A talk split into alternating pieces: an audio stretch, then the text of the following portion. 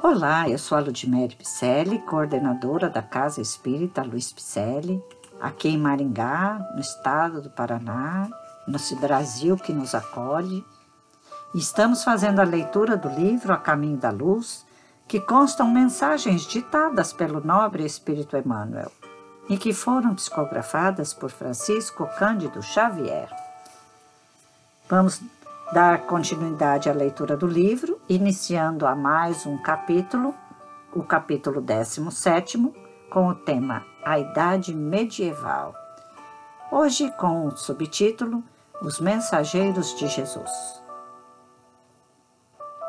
Em todo o século VI, de conformidade com as deliberações efetuadas no plano invisível, aparecem grandes vultos de sabedoria e bondade contrastando a vaidade orgulhosa dos bispos católicos que, em vez de herdarem os tesouros de humildade e amor do crucificado, reclamaram para si a vida suntuosa, as honrarias e prerrogativas dos imperadores. Os chefes eclesiásticos, guindados à mais alta preponderância política, não se lembravam da pobreza e da simplicidade apostólicas, nem das palavras do Messias, que afirmara não ser o seu reino ainda deste mundo. Todavia, neste pantanal de ambições floresciam igualmente os lírios da misericórdia de Jesus em sublimadas realizações de sacrifício e bondade.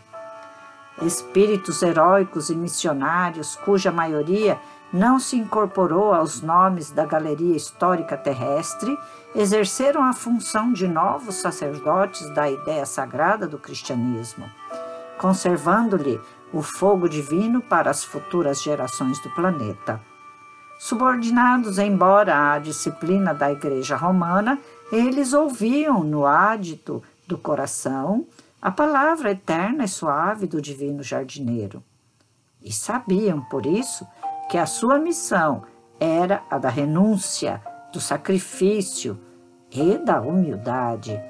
Roma podia negociar os títulos eclesiásticos com a política do mundo e estabelecer a simonia dos templos sagrados, esquecendo os mais severos compromissos. Eles, porém, nas suas túnicas rotas, atravessariam o mundo alentando a palavra das promessas evangélicas edificariam pousos de silêncio e de misericórdia, onde guardassem as tradições escritas da cultura sagrada para os dias do porvir. Desses exércitos de abnegados que se organizaram com Jesus e por Jesus no seio da Igreja, somos levados a destacar os missionários beneditinos cujo esforço amoroso e paciente conduziu grande número de coletividades dos povos considerados bárbaros, principalmente os germanos, para o seio generoso das ideias do cristianismo.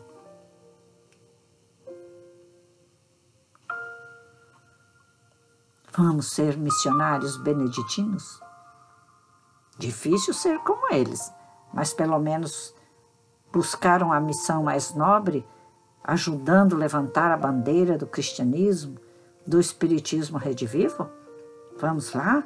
Eu e você podemos fazer isso, juntos lá na CELP, aumentando a capacidade daquela casa de expandir os seus cursos, suas tarefas, é, as missões que lá existem, sociais, culturais. Nós estamos te aguardando. Dê um alô em nossas redes sociais Facebook e Instagram com o nome Celpe Picelli. Vamos voltar ao Pai Maior, a caminho da luz, de mãos dadas? Te aguardo. Grande abraço e muita paz.